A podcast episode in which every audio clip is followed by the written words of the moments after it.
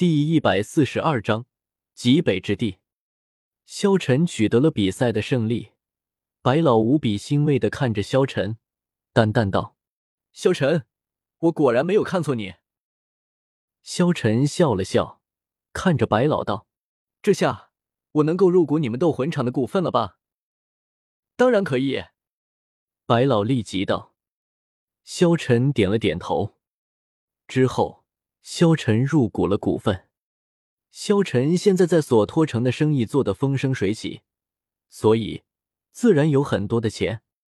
萧晨虽然算不上是首富，但是在索托城之中也算得上是首屈一指。现在在整个索托城之中，萧晨几乎是无人不知，无人不晓。萧晨离开了索托城大魂斗场之后。七宝琉璃宗的人来找了萧晨，剑斗罗亲自前来，为的就是跟萧晨谈谈发展魂导器的事情。萧晨和城主的合作的魂导器有了很大的进展，七宝琉璃宗的想要引进萧晨的魂导器，所以剑斗罗就来和萧晨详谈了。最后谈论很顺利，只要萧晨能够制作出魂导器。七宝琉璃宗愿意花大价钱购买。萧晨因为有了七宝琉璃宗的支持，在索托城的地位也提升了许多。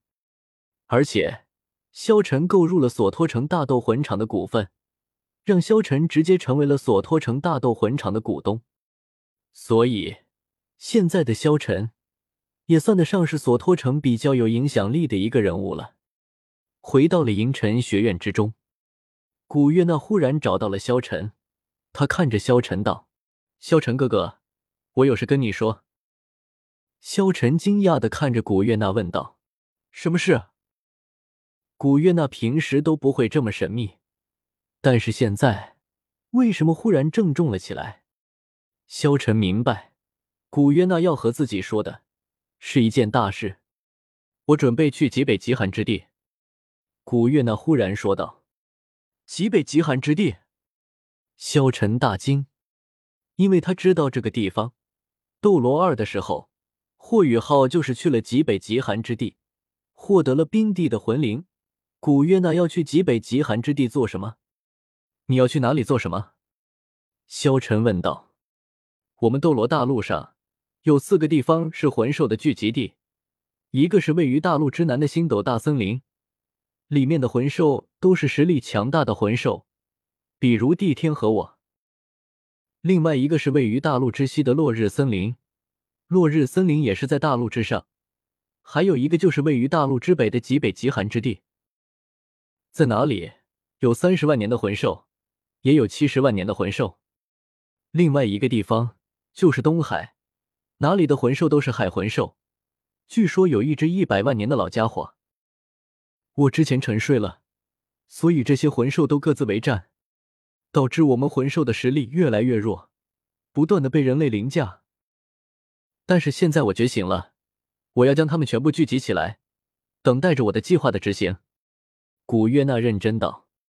古月娜认真的时候，有一种女王的气息，就算是萧晨，在她的面前，气场也弱了几分，时而乖巧，时而呆萌。时而俏皮，时而霸道，萧晨不知道哪一个才是真正的古月娜了。好吧，我陪你一起去。萧晨连忙道。古月娜点了点头，因为现在的她根本离不开萧晨。上一次就是因为自己吸收萧晨的魂力不够，导致自己长出了龙角和龙尾。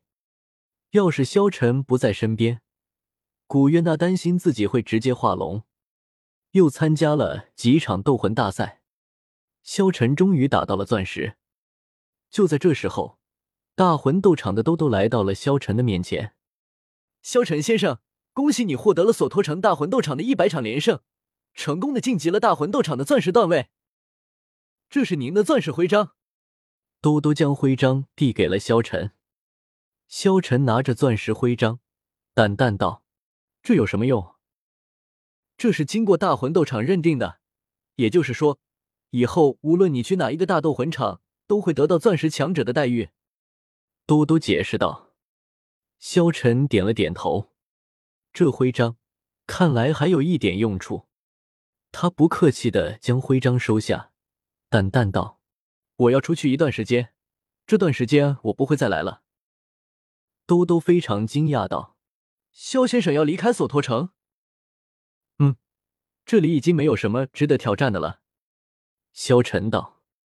说完之后，萧晨带着古月娜和王秋儿回到了银尘学院。萧晨准备将王秋儿他们留下，毕竟这里是他们的大本营。总是需要有人打理。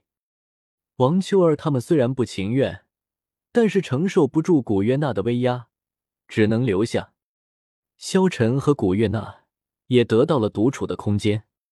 萧晨他们在索托城准备了一下，然后他们就离开了，准备前往极北极寒之地，也可以去那里度度蜜月什么的。只见萧晨他们租了一辆马车。